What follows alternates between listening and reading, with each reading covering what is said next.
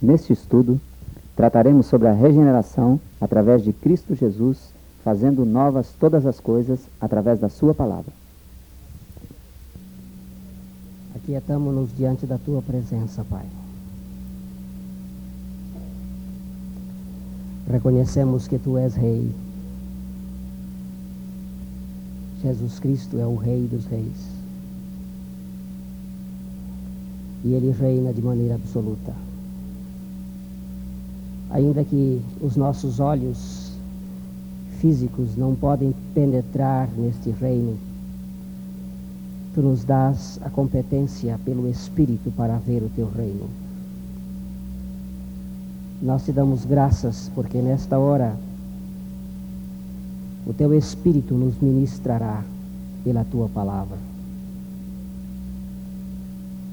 Porque todas as forças do espaço estão sob a autoridade absoluta do Senhor Jesus Cristo. Mesmo a irreverência dos corações humanos não podem contra a soberania absoluta do Senhor. Nós te damos graças porque tu és soberano.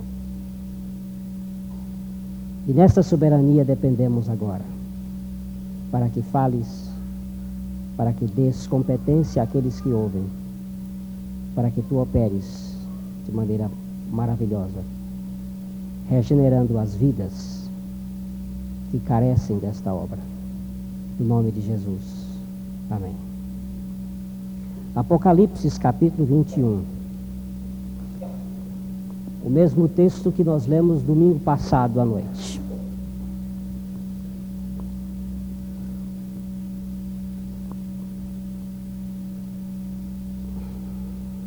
Apocalipse capítulo 21. E vi um novo céu e uma nova terra, porque já se foram o primeiro céu e a primeira terra, e o mar já não existe. E vi a santa cidade, a nova Jerusalém, que descia do céu da parte de Deus adereçada, como uma noiva ataviada para o seu noivo. E ouvi uma grande voz vinda do trono que dizia: Eis que o tabernáculo de Deus está com os homens, pois com eles habitará, e eles serão o seu povo, e Deus mesmo estará com eles e enxugará dos seus olhos toda lágrima, e não haverá mais morte, nem haverá mais pranto, nem lamento, nem dor, porque já as primeiras coisas são passadas. E o que estava assentado sobre o trono disse: Eis que faço novas todas as coisas. E acrescentou: Escreve porque estas palavras são fiéis e verdadeiras. Disse-me ainda: está cumprido. Eu sou o Alfa e o Ômega, o princípio e o fim. A quem tiver sede, de graça lhe darei a beber da água, da fonte da água da vida.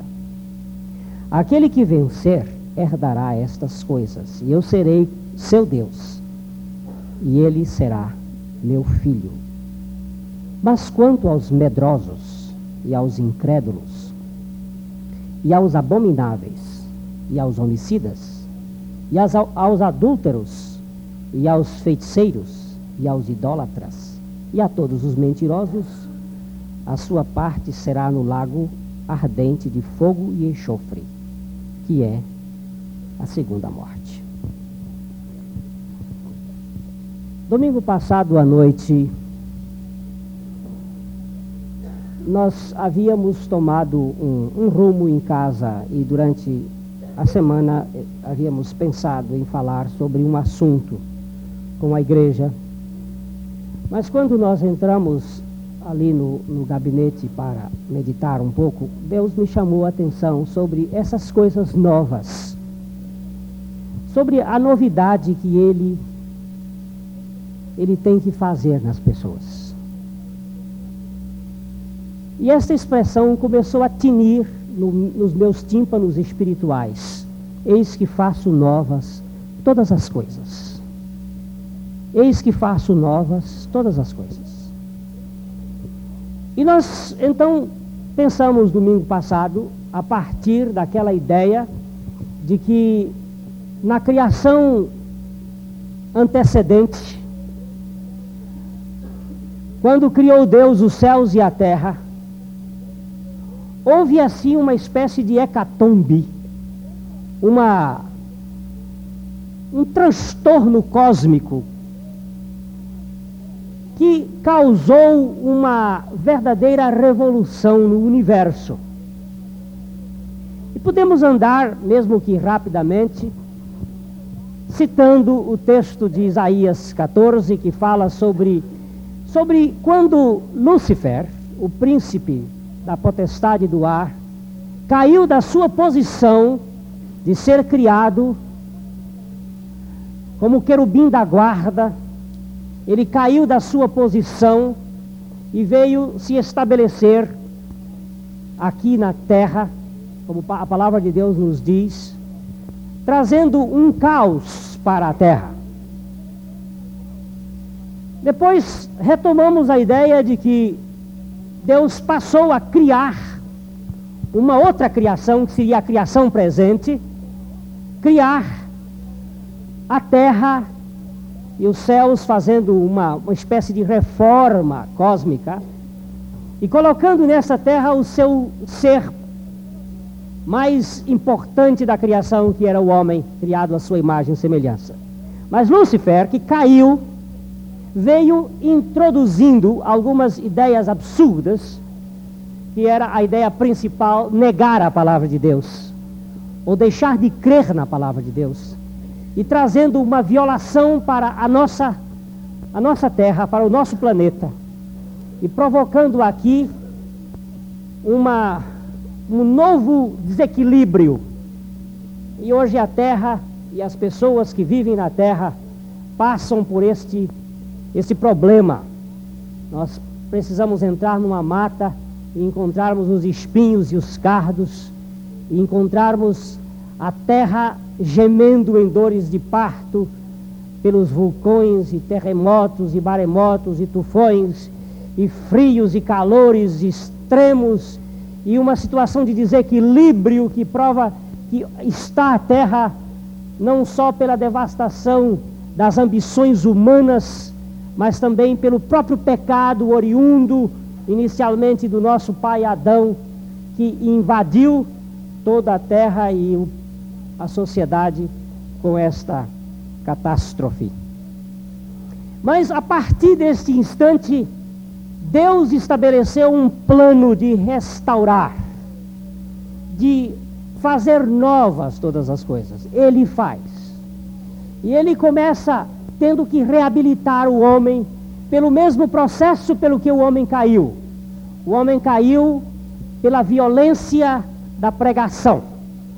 Foi a pregação satânica lá no jardim do Éden que levou o homem a cair. O diabo chegou com uma mensagem e o homem creu nessa mensagem, não crendo na palavra de Deus e veio a afundar-se. Agora Deus envia a sua mensagem para restaurar o homem com a mesma arma. A arma que tem que ser usada é a arma da pregação. Deus, na sua sabedoria, que pode ser loucura, ousou salvar o mundo pela loucura da sua pregação. E é através da pregação que Deus tem que invadir o coração das pessoas, para transformar esta pessoa, inicialmente no seu estado interior, depois no seu estado exterior e depois na terra. Então há um processo restaurador, começando inicialmente aquilo que a Bíblia está dizendo: se alguém está em Cristo, nova criação ou criatura é. As coisas velhas já passaram eis que tudo foi feito ou se fez novo. Cristo Jesus inicialmente trouxe para si as pessoas quando ele atraiu, e aquele cântico dizia exatamente isto que quando ele nos atraiu para si, foi exatamente para nos libertar. Ele não me atraiu fisicamente. Eu ainda não experimentei a minha regeneração física. Eu experimentei a minha regeneração espiritual. Porque Cristo me atraiu lá na cruz do Calvário, quando Ele, pelo seu ato de amor, com amor eterno, eu te atraí e com amorável benignidade. Esta atração divina, com laços de amor e com cordas humanas, ele atraiu os homens para si, para fazer com que dentro do homem se estabelecesse o novo fórum das ações humanas, que é a nova vida, Cristo vivendo em nós. Fazendo nova criação, ele faz dar ao homem um novo coração. Tirarei o coração de pedra e darei um coração de carne. E porei dentro dele as minhas leis e os meus estatutos, e farei com que ele possa andar nos meus caminhos. É isto a obra de Deus. Ele tem que remover aquela rebeldia inata que todos nós temos desde o ventre materno e colocar em nós a sua natureza, capaz de viver uma vida é, consentânea com o seu evangelho. Nós vimos que isto se processa por um novo nascimento. Jesus Cristo disse que se alguém não nascer de novo, não pode ver o reino de Deus. Há de ter este novo nascimento. E que este novo nascimento significa a morte da velha natureza e a ressurreição da nova natureza. E que em Cristo Jesus isto foi possível quando nós morremos com Ele e ressuscitamos juntamente com Ele. E que Ele nos deu um novo nome. Um nome que só aqueles que o possuem sabem. Um nome que está escrito, que não há réplica deste nome. Não há possibilidade de se chamar uma pessoa e outra responder. Que cada um terá este nome, o nome celeste, escrito numa pedrinha branca dado como sinal de libertação. Já não passamos pelo julgamento, porque agora recebemos este novo, essa nova senha. E ele pôs nos nossos lábios um novo cântico. Um cântico de louvor, de gratidão. Já não mais aquele, aquele cântico pessimista, aquele cântico velho, caduco, aquele cântico que uh, se expressava pelas manifestações egolátricas, mas é um cântico de louvor, o um cântico de libertação. Quando nós podemos diante de Deus louvar com pureza de coração, porque a Bíblia diz que tudo é puro para os puros, mas para os impuros nada é puro. Agora, quando ele põe esse novo cântico, dá uma liberdade à nova criatura de poder viver numa nova dimensão e eu gostaria de continuar pensando hoje com os meus amados irmãos sobre esta, esta frase da palavra de Deus, sobre este sentido profundo: eis que faço novas todas as coisas. Deus não pode, de maneira nenhuma, deixar que aquela estrutura caduca que foi introduzida por Satanás venha a gerir o universo e muito menos os seus filhos. Ele não pode deixar que aquela velha massa continue sendo a razão de ser. Por isso ele tem que fazer, ele mesmo, fazer nova a vida do homem, dar uma nova mentalidade, colocar no homem uma maneira de pensar completamente nova. E a partir dessa nova mentalidade, e a Bíblia nos diz em Romanos capítulo 12, versículo 2, esta nova mentalidade, que é uma mentalidade transformadora, ele vai colocando no homem novo toda uma novidade que nós vamos começar a verificar hoje à noite, que é a obra de Deus em Cristo Jesus. E não vos conformeis com este mundo, mas transformai-vos pela renovação do vosso entendimento para que experimenteis qual seja a boa, agradável e perfeita vontade de Deus. Graças a Deus.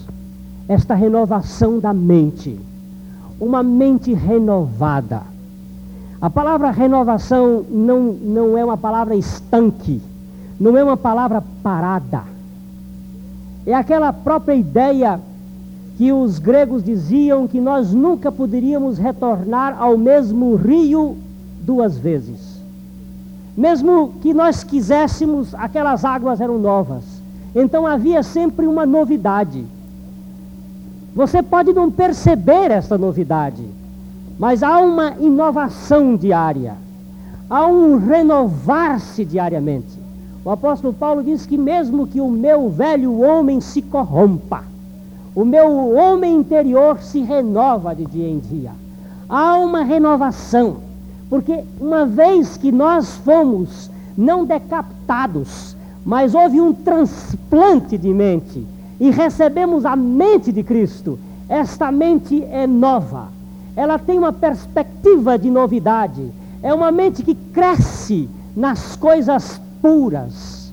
Já não vivemos como os cogumelos da saprofagia, da podridão. Nós agora vivemos da coisa limpa, da pureza. Vivemos com uma mente que vai se renovando diariamente. Porque Deus estabeleceu um novo homem, um homem com perspectivas novas, não mais com aquela tendência esclerosada do pecado, não mais com aquela postura, não é, dura dos propósitos egoístas, mas agora com, com uma postura diferente, com um jogo diferente, com uma visão diferente, porque ele é o homem criado em justiça e santidade procedente da verdade. E a palavra de Deus nos revela em Efésios capítulo 4, versículo 24, que este novo homem, criado em Cristo Jesus, ele tem uma mentalidade diferente, porque é o próprio Cristo vivendo em nós. O Adão, o homem adâmico, este foi crucificado em Cristo Jesus. Agora, o que veio instalar-se em nós é o novo homem, o nome da ressurreição, o homem que veio com Cristo Jesus. Este novo homem tem uma nova maneira de viver.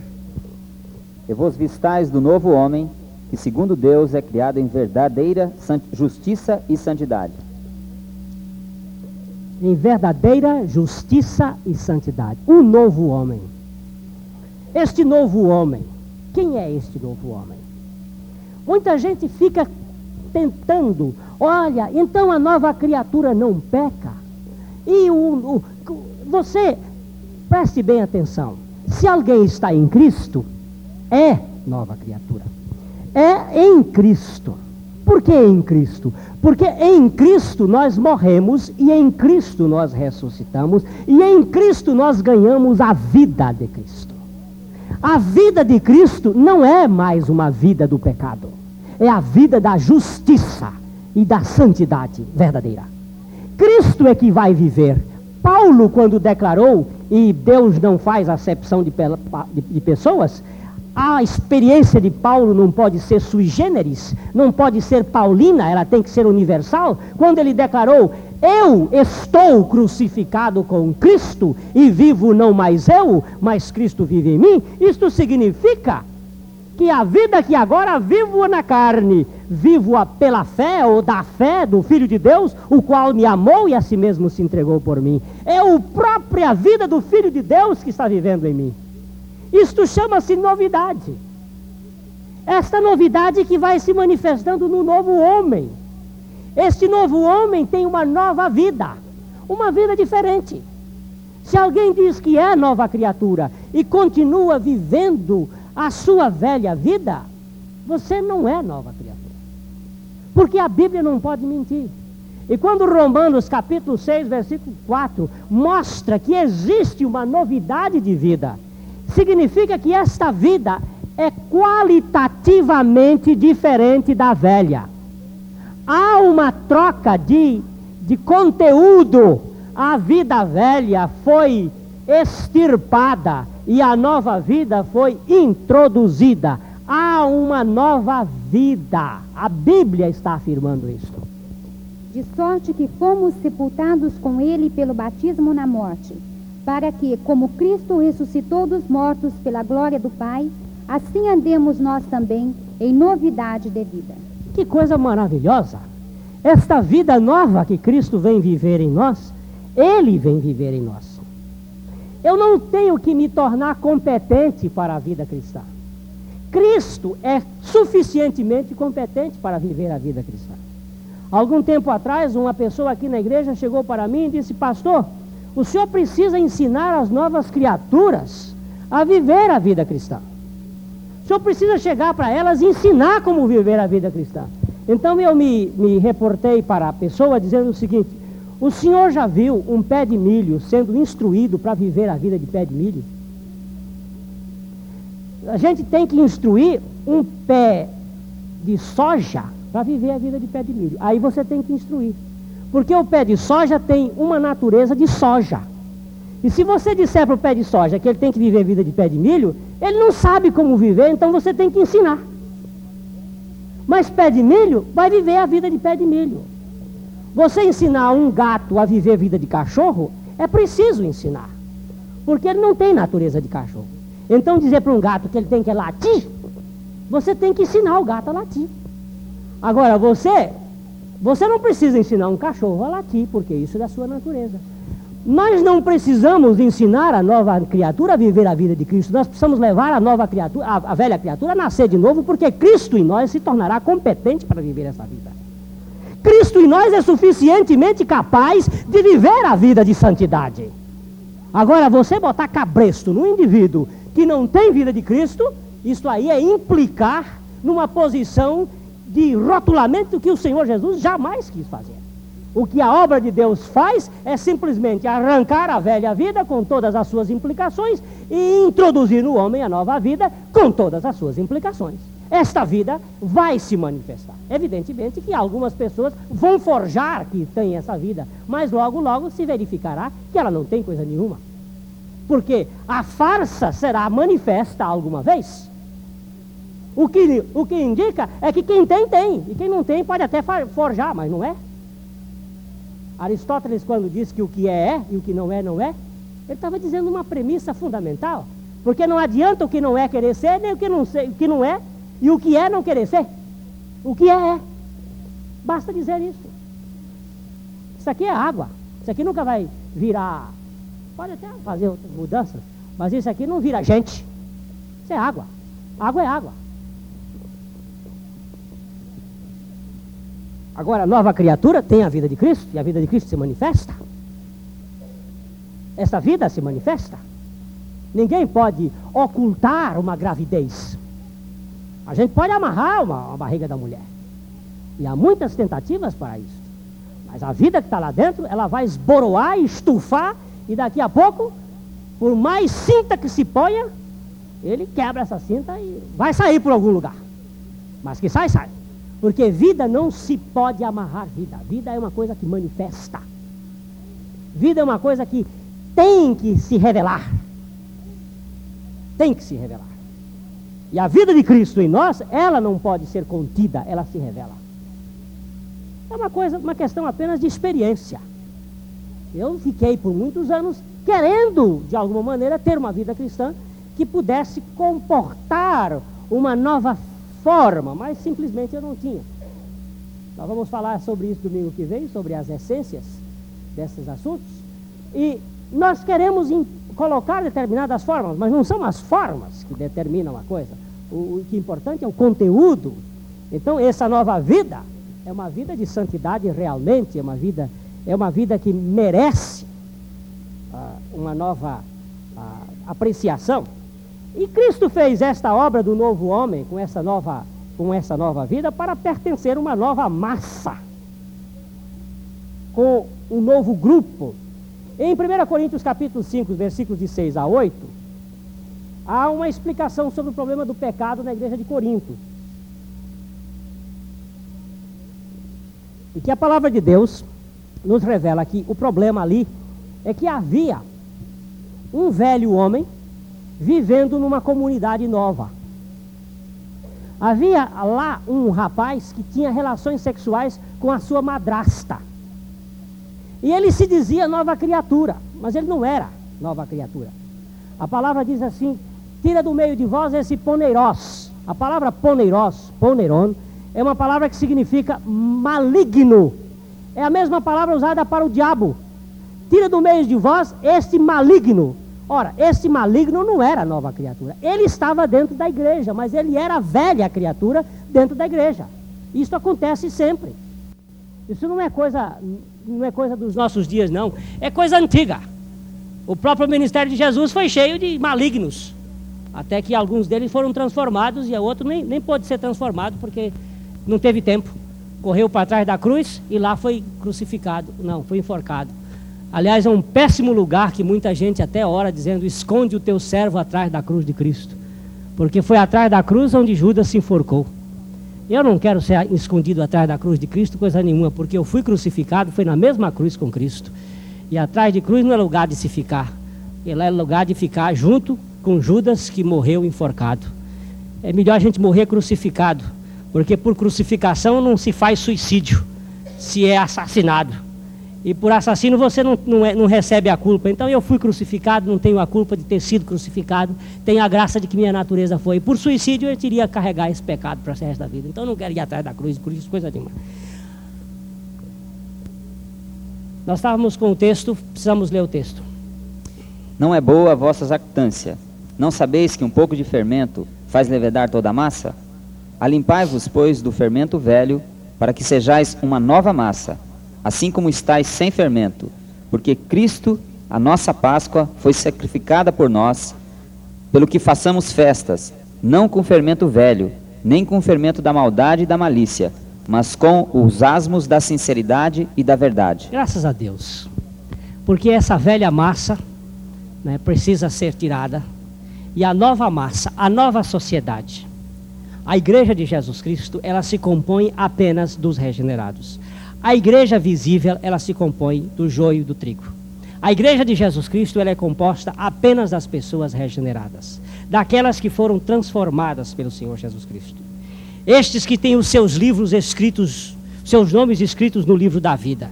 Estes são a igreja de Jesus Cristo. Agora, dentro desta igreja de Jesus Cristo, visivelmente há um joio que vive junto com o trigo. Mas este joio não é trigo, este joio é joio. E não podemos confundir denorex aqui, não. Parece, mas não é. Aqui é uma questão de apenas de aparência, mas não é. Não é. Porque há uma questão de essência. A vida de Cristo não se confunde. É uma vida essencialmente justa, é essencialmente perfeita. E essa vida tem que se manifestar em nós. Vocês precisam observar o seguinte: se eu vou dar esse testemunho absurdo, mas se eu amanhã estiver vivendo de maneira incoerente, podem saber que eu nunca fui regenerado.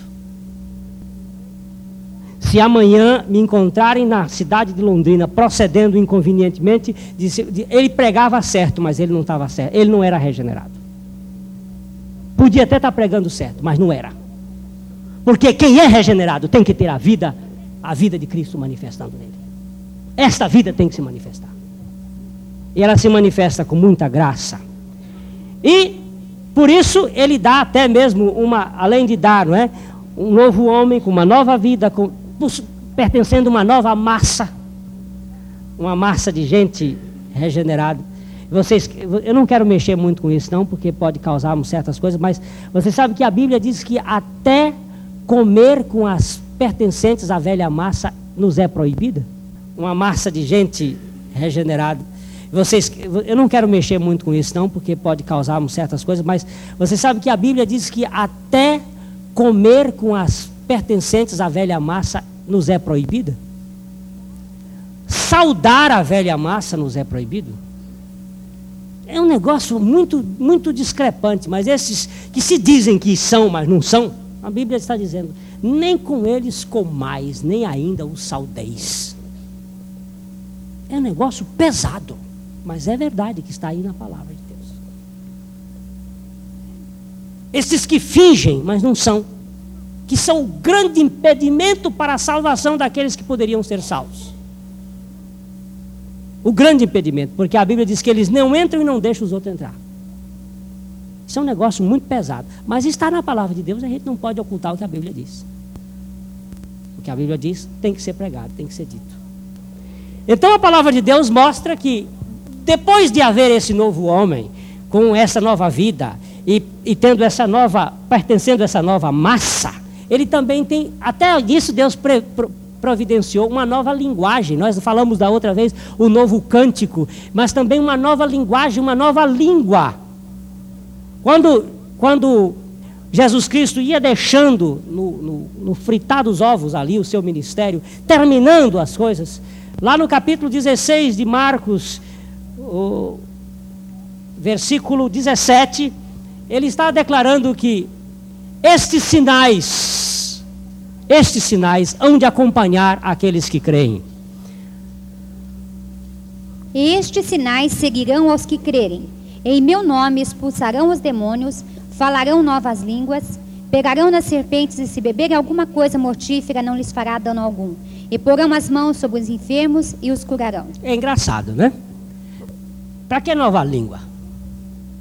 É porque um novo homem tem que falar uma nova língua. Até nisto. Eu sei que há muitas coisas que merecem apreciações. Existem muitas línguas que não são das novas línguas do Espírito, as novas línguas de Deus. São línguas da carne e são línguas do diabo, imitativas das línguas do Espírito. Mas a Bíblia está falando que aqueles que uma vez são feitas novas criaturas, que têm uma nova mentalidade, que uma nova mente, uma mente que se renova, que tem uma nova vida, que pertence a uma nova massa, também fala uma nova língua. Uma língua, não só a língua dos anjos e dos homens, porque eu posso falar todas essas línguas, mas a língua basicamente é, é, é, é, invadida do amor. Uma língua que edifica, uma língua que exalta a Deus e pode promover ao homem a sua regeneração. A Bíblia diz que nós não devemos ter na nossa boca nenhuma palavra torpe. Agora, no original, o sentido da palavra torpe é uma, significação de peixe podre. Agora, se você já passou num cais de porto, quando uma, algumas toneladas de peixe está estragada, e eu tive a oportunidade uma vez de passar na Lagoa Rodrigues de Freitas, no Rio de Janeiro, quando alguns peixes haviam morrido, e o cheiro é, infestava toda aquela beleza lá daquela região das Laranjeiras, ficava tudo infestado daquele mau cheiro. Então a Bíblia está dizendo o seguinte: não saia da vossa boca nenhuma palavra que empestie o mundo, que cause, provoque ânsia nas pessoas. Isso não significa só palavrão. Palavra torpe pode ser até uma palavra absolutamente bonita, uma palavra cheia de pompa, mas que provoca morte nas pessoas. Que ao invés de provocar vida, provoca sequidão nos ossos provoca uma sensação de, de aspereza. Esta palavra que a Bíblia está chamando a atenção, que esta nova linguagem, a linguagem dos regenerados, é a linguagem da graça, é a linguagem da santidade, é a linguagem da pureza. Então, meu Deus, nem mesmo estas coisas que, se não conduz alguém a uma vida adequada, não permitas que eu fale. Outro dia eu ia contar uma, uma piada. Não era suja, não. Era, era desnecessária. Uma piada sem significado, sem valor. Poderia provocar um riso momentâneo, mas não iria edificar ninguém. E quando eu pus a bala na agulha, o Espírito de Deus disse: Isto edifica? Eu baixei o braço ali, é. Até tive que dizer, a pessoa ficou esperando, digo, não, vamos para outro assunto, porque isso aqui não vale nada, isso aqui, isso aqui não é digno. Porque a palavra de Deus nos chama a atenção, tudo que é puro, tudo que é honesto, tudo que é de boa fama, tudo que, que é justo, se há algum louvor, se há alguma virtude há nisso, isso pensai, vamos ocupar as nossas mentes com coisas significativas, com coisas que têm valor. Não com estas podridões que causam males às pessoas.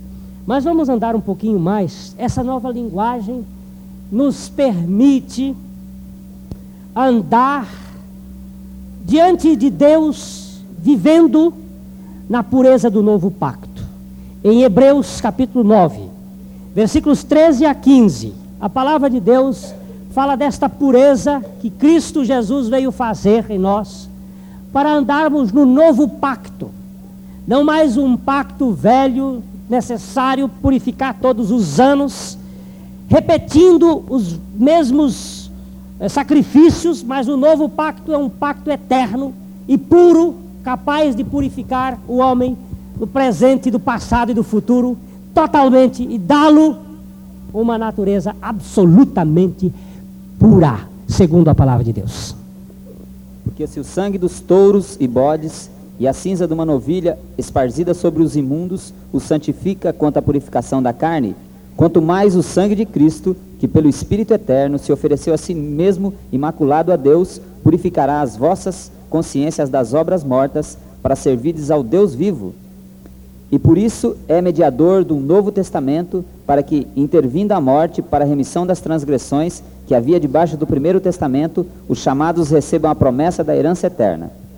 Se no Velho Testamento o sangue de bode, de carneiro, as cinzas, poderiam, por um ato externo, causar tamanha impressão e realizar um ministério diante de Deus da purificação dos pecados das pessoas, diz a palavra de Deus, quanto mais o sangue do justo Cordeiro de Deus, que foi oferecido uma única vez para sempre, não irá fazer um pacto eterno, capaz de dar uma pureza eterna a este homem, gerando neste homem uma situação de dignidade interior para viver uma vida de pureza.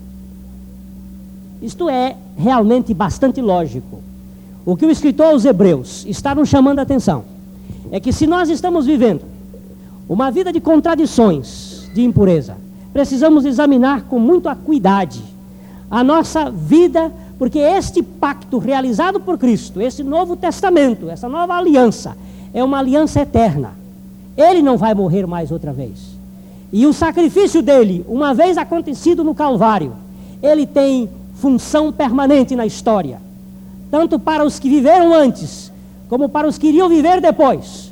Ele é um pacto eterno, capaz de dar ao homem a sua consciência de obras mortas, não só mesmo dos pecados, mas também dessas obras de banguela, que não tem força nem para frente nem para trás. São obras muitas vezes que não são pecados, mas são mortas. Ele mesmo é capaz de nos livrar de todas estas coisas que promovem em nós uma situação de vida de escravatura. O Senhor Jesus Cristo nos deu, por este novo pacto, uma ousadia para andarmos no novo caminho. Hebreus 10, 19 a 20. Um novo caminho. Um caminho santo. Um caminho de pureza.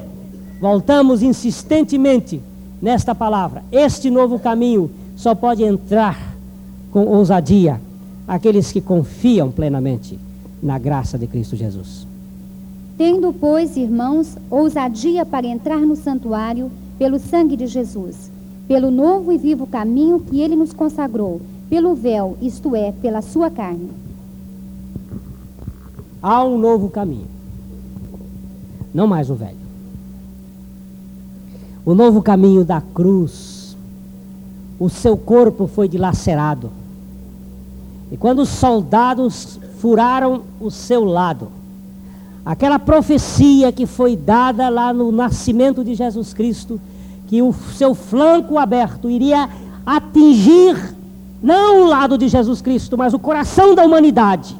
E os pensamentos dos homens estariam expostos. Este novo caminho foi o caminho mais precioso. Quando Cristo teve aquele lado que não havia mais nem sangue para jorrar, porque já tinha saído quase todo, saiu água misturada com sangue. Estava o caminho do seu corpo furado, macerado, para permitir que eu ousadamente, agora, neste dia, possa entrar com cara descoberta diante do trono de Deus, sem vexame e sem vergonha para ousadamente dizer a Deus: Muito obrigado, meu Pai. Tu fizeste uma obra perfeita. E me dás a convicção, não por um entusiasmo da carne, mas por convicção da tua palavra, que tu me dás a permissão, o acesso. Não vamos confundir. Alguém queria provar que aqueles, aquelas crises histéricas que há em determinadas igrejas, que as pessoas caem no chão e se estribucham e dizem que isso é revestimento de poder. Alguém estava dizendo, dizendo o seguinte: Pois é, aqui na Bíblia está dizendo que nós também temos acesso, é por isso que eles dão acesso. Né? Este acesso aqui não é de estribucho, é o acesso da permissão, da ousadia de entrarmos no tabernáculo de Deus e usufruirmos e gozarmos da sua interioridade, companhia e simpatia. Sou filho, sou filho, herdeiro porque uma vez que morreu a minha velha natureza, que era pertencente ao meu antigo pai, Satanás, ela foi crucificada na cruz do Calvário com Cristo, e ele me deu a nova vida, que é pertencente ao meu novo pai, que é Deus. Agora eu posso entrar na comunhão com Deus. Nós dois podemos andar juntos numa intimidade coloquial, amorosa. Eu por isso eu não gosto de chamar Deus de Senhor. Eu chamo de meu pai, meu paizinho, meu papai, meu paizinho amado. E há momentos em que, dirigindo o carro nessa cidade de Londrina, eu sou levado a êxtases espirituais. Eu tenho até medo de uma hora de descambar, mas ele não deixa. Tamanha comunhão que está gozando ali, paizinho. Eu estou me lembrando de, de João Haide, quando um pastor, amigo dele, evangelista, Chegou e disse: Heidi, eu estou, eu estou desesperado, Heidi. Heidi vinha voltando da Índia. Disse: Eu estou desesperado. Heidi, você sabe, eu estou aqui numa situação tremenda. Meu ministério acabou. Eu não tenho mais ministério, eu estou uma lata vazia, Heidi. Vai lá em casa, Heidi, para você orar comigo. E o Heidi então foi lá. Não confunda John Hyde com o Hyde uh, músico, não. Esse John Hyde era um pregador. Aí John Hyde chegou lá na casa e os dois entraram num determinado cômodo da casa para orar. Hyde se ajoelhou, o amigo também se ajoelhou e os dois ficaram ali. E o amigo ficou esperando John Hyde orar. E ficou um tempo. E nada do Hyde iniciar a oração. E passaram-se alguns minutos, talvez um quarto de hora. E o amigo inquieto, que o Raide calado, ele pediu para o Raide orar por ele, e o Raide não está orando. De repente, o Raide saiu com esta expressão: Oh, Daddy, my father. Oh, papai, meu pai. Oh, papai, meu pai. Só isto disse o evangelista. A glória de Deus invadiu o nosso quarto. A comunhão da presença do Pai entrou no meu coração de uma tal maneira como eu nunca tive experiência igual. Só com essa expressão. Hoje nós estamos comemorando mundialmente, não sei, parece que é mundialmente, o Dia dos Pais. Quem tem seu pai, dá um presente para o pai, etc. Eu até ganhei presentes hoje. A gente fica assim contente, porque os filhos lembram dos pais, etc. Mas isso aí não é o importante. O importante de um filho é a comunhão.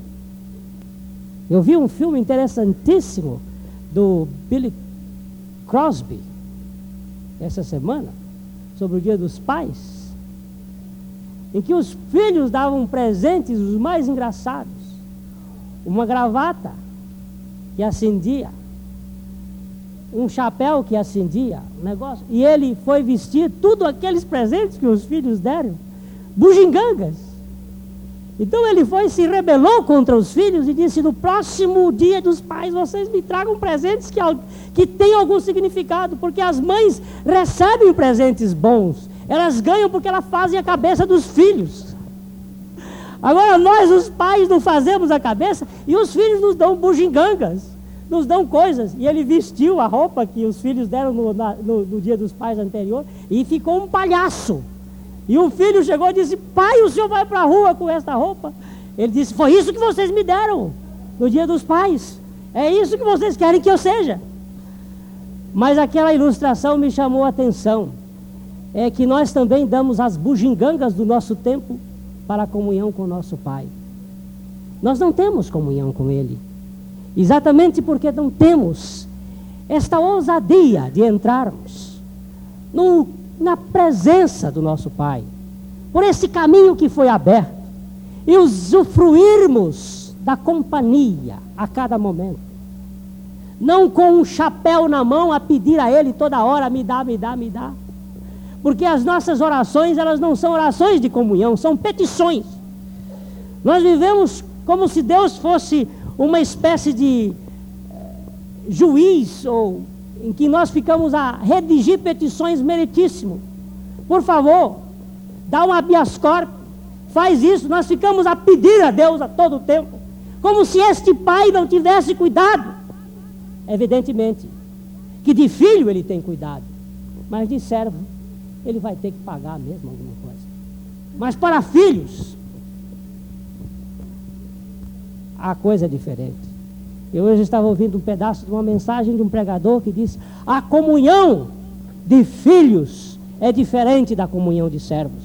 A vida de filhos é diferente da vida de servos. Se somos filhos de Deus, nós temos o direito de reivindicarmos diante do nosso Pai. E então esse pregador dizia o seguinte: você chega na sua casa e diz assim, mamãe, eu quero um sanduíche com é, queijo, manteiga e presunto. E a mamãe vai preparar e ele diz: anda logo. E ele disse: mas ô patrãozinho. Mas ele disse: mas ele tem direito. Agora chego eu lá na sua casa dizendo: dona Fulana, eu quero um sanduíche de queijo, manteiga e presunto. Ela vai olhar para mim e diz assim: quem é você aqui? Que direito você tem? Mas eu sou seu empregado. Então sente-se lá e espere quando eu quiser dar. Agora, filho não tem esse negócio. O filho vai lá e diz: me dá. Reivindica. E às vezes não precisa nem reivindicar. Me lembra a história de uma missionária, até morreu, até pouco tempo. Ela sentava e ficava mostrando o buraco do sapato na casa da visita. O sapato tinha um buraco aqui embaixo, ela ficava sacudindo assim, para chamar a atenção da, daquela necessidade a visita ficava tão constrangida que ia lá comprar um sapato novo para ela. Isto, isto, aí é, isto aí é baixeza. Isto é baixeza. O pai sabe quando o sapato está furado. E ele faz a coisa de tal modo que a pessoa recebe. Não precisa viver mendigando. Não precisa viver de chapéu na mão. Este pai supre todas as nossas necessidades em glória. Ah, se eu pudesse crer plenamente em toda essa afirmação. Para que que fez tudo isto? Para que nós pudéssemos habitar num novo céu, em uma nova terra. Isaías 65, versículo 17, nos fala que isto que está aqui vai ser destruído. Não pense você, quando falam lá que os buracos do ozônio estão causando problema. Eu digo, um dia você vai ser tapado. Quando ficam lá as, as Chernobyl e os problemas atômicos e o empesteamento do leite que veio lá do, do, da Europa para Londrina está contaminado. E as coisas que estão acontecendo aí com a Bruzone, eu fico olhando, digo, deixa estar que um dia eu vou ver isto tudo aqui acabado sem colocar laço em coisa nenhuma. sem precisar. Eu falo, laço é o, aquele. Ele, como é que chama? Herbicida. Sem precisar fazer nenhum laço para amarrar coisa nenhuma. Mas o dia que o meu Senhor Jesus Cristo retornar para restaurar. Você diz, o senhor crê nisso? O senhor é louco. O senhor é homem do século XX devia ter a mente arejada. Lembre-se que Noé pregava essa mensagem e o pessoal lá do tempo dele dizia: é louco, não vai chover, nunca tinha chovido na terra. Você sabe por que, que eles não acreditaram que ia chover? Porque não tinha chuva. A terra era molhada com um vapor que subia da terra. Não havia ainda. Ele não sabia o que era nuvem. Esse homem é louco. Louco até o dia que a, a, fechou a arca e depois veio a chuva. Louco foram eles que morrer, morreram afogados. Você é louco e não crê na palavra de Deus. Isso é loucura. Ah, mas eu sou um homem intelectual, eu sou uma mulher da, da universidade. Ah, Com a sua universidade você vai para o inferno com todas as letras maiúsculas. Se não for pelo menos para o inferno, assim de imediato, vai ser comido de AIDS. É, você está vendo toda essa propaganda aí na televisão? Dizendo, use camisinha, quando devia dizer era use vergonha. Seja nascido de novo, melhor, seja nascido de novo que você vai ter sua mulher para você viver com ela. Porque Deus estabeleceu homem e mulher para viverem juntos. Vai ter sua mulher. Ah, mas eu não me sacio com uma. Então vai nascer de novo que você vai se saciar. Você vai ter um novo coração que você vai, vai experimentar coisa diferente. Porque Deus faz isso. Cuidado com o mito da grama verde. O mito da grama verde diz que a grama do vizinho é que está mais bonita. Cuidado com ele. Pode estar, já está lá com Brusone. É Brusone ou Brusone? Brusone. Agora vamos habitar no novo céu. Porque isso vai ser destruído. Que crio céus novos e nova terra, e não haverá lembrança das coisas passadas, nem mais se recordarão. Graças a Deus. E o, o, o 66, 22 de Isaías. 66, 22 também fala. Não vai ter mais. Esse aqui não vai ficar mais nada. Vai nem lembrança. Porque como os céus novos e a terra nova que hei de fazer estarão diante de minha face, diz o Senhor. Assim há de estar a vossa posteridade e o vosso nome. É, essa posteridade aí é a posteridade dos filhos do reino. Vou fazer um novo céu, uma nova terra, para botar o meu povo novo. Aí o diabo vai ser lançado lá no lago de fogo para ele não estragar mais o céu nem a terra. Aí vai ficar tudo novo. E onde haverá justiça. Primeiro, 2 Pedro 3,13. A palavra de Deus está falando sempre nessa história. Ele precisa destruir aquilo para poder depois construir um novo céu e uma nova terra onde habita a justiça. Eu já vou acabar. Nove horas eu acabo. Faltam sete minutos, seis minutos. Hoje não vai ter mais cântico no final. Então ninguém precisa ficar pensando. Mas nós, segundo a sua promessa, aguardamos novo céu e nova terra, em que habita a justiça. De, leia de novo. Mas nós, segundo a sua promessa, aguardamos novo céu e nova terra em que habita a justiça. Habita o que nesse novo céu e na nossa, nessa nova terra? Justiça. E quem é que vão habitar lá? Os justos, os que foram justificados plenamente pelo sangue do Cordeiro, que foram crucificados com Cristo e ressuscitaram em novidade de vida. Esses foram os que foram feitos justos e que vão habitar nesse novo céu e nessa nova terra. E então a palavra de Deus disse: E vi um novo céu e uma nova terra porque já se foram o primeiro céu e a primeira terra, e o mar já não existe, já não existe mais separação. E vi a cidade santa, a nova Jerusalém, que descia do céu da parte de Deus, adereçada como uma noiva ataviada para o seu noivo. E ouvi uma grande voz do trono que dizia: Eis que o tabernáculo de Deus está com os homens, pois com eles habitará e eles serão o seu povo, e Deus mesmo estará com eles. E ele enxugará dos seus olhos toda lágrima, e não haverá mais morte, primeiro inimigo, não haverá mais pranto, nem lamento, nem dor, porque já as primeiras coisas são passadas.